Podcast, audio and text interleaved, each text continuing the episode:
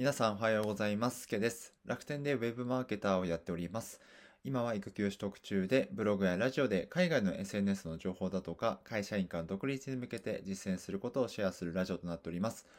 この放送は、池早無料メルマガの提供でお送りします。はい、今日は方向性に迷ったらすべきことについてお話をしたいと思います。はい。えーまあこれから自分がどういう方向性でいこうかとか、情報発信続けているけど、いつまでこのテーマでいこうかとか、同じような発信をする人が増えて、どうやって差別化していこうかとか、はい。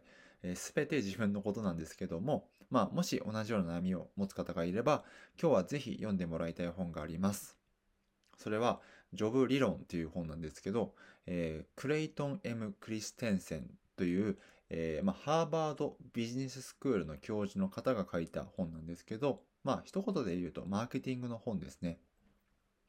で、もしかしたら、マーケティングを好きな方は、ご存知な言葉かもしれないんですけど、えー人はドリルが欲しいんじゃなくて穴が欲しいんだという一節。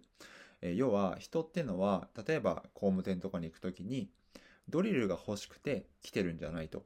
ドリルによって開けられる穴が欲しいからドリルを買いに来たんだと。だから、ドリルはあくまでも手段であって、穴が開けられるんであれば、別にドリルじゃなくてもいいということなんですよね。うん。で、この一節が何を伝えかと伝えたいかというと、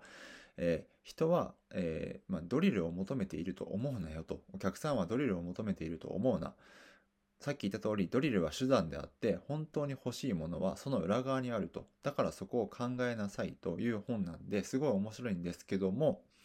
今日紹介したい一節、一節はこちらです。えー普段の生活にビジネスヒントがあるということですね。読み上げます。3行あるんで読み上げますね。えー一つ目、えージョブ、えー人の課題を見つけるには、貴重な情報源となるのは、見つけるのに貴重な情報源となるのは、あなた自身の生活ですと。うん。二つ目、人の生活は多くのヒントに満ちていて、ビジネスの種を発見するチャンスがある。うん三つ目、大きな成功を収めたイノベーションは個人の経験と内政から生まれた。うん。で、これ自分がよくやってしまうんですけど、何か新しいことをやろうとすると、まあオンラインサロンでもメルマガをやるにしてもですね、世間がどんなサービスが欲しいかと考えちゃうんですよ。相手がどんなサービスを求めているのかってことを先に考えてしまいます。まあ、これもすごい大事なんですけど、実はもう一個考えるべきことがあって、自分の生活自体がもうビジネスのヒントになっています。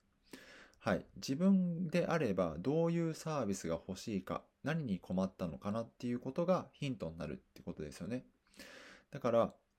自分が過去もしくは今困っていることを書き出してみると、あ、じゃあこんなサロン作ってみようかなとか、あ、こういった切り口でメルマガを書いてみようかなというイメージが湧いてくるかもしれないです。というお話でした。はい。えなので、えーまあ、今も自分絶賛ですね、いろいろ仕込んでますので、皆さんに負けないように頑張っていきたいと思います。ちょっと、えっ、と、振り返りをお話ししたいと思います。はい。えーもし、えー今後の方向性とか、情報発信の方向性とか、え今後どういう展開で、えビジネスを展開していこうかということでもし悩んだら、相手が欲しがるサービス、需要を考えることもすごい大事なんですけど、今自分が困っていることとか課題と感じることを解決するコンテンツとかサービスは何だろうっていうことを考えてみると、まあ、いわゆる自分発信で考えてみると、新しいイメージが湧いてくるかもしれないというお話でした。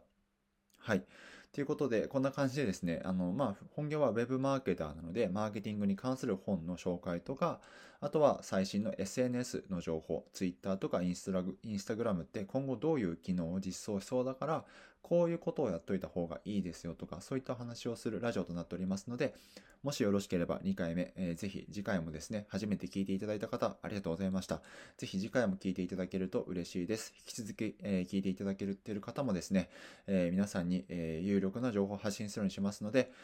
今日も一日頑張っていきましょう。すけでした。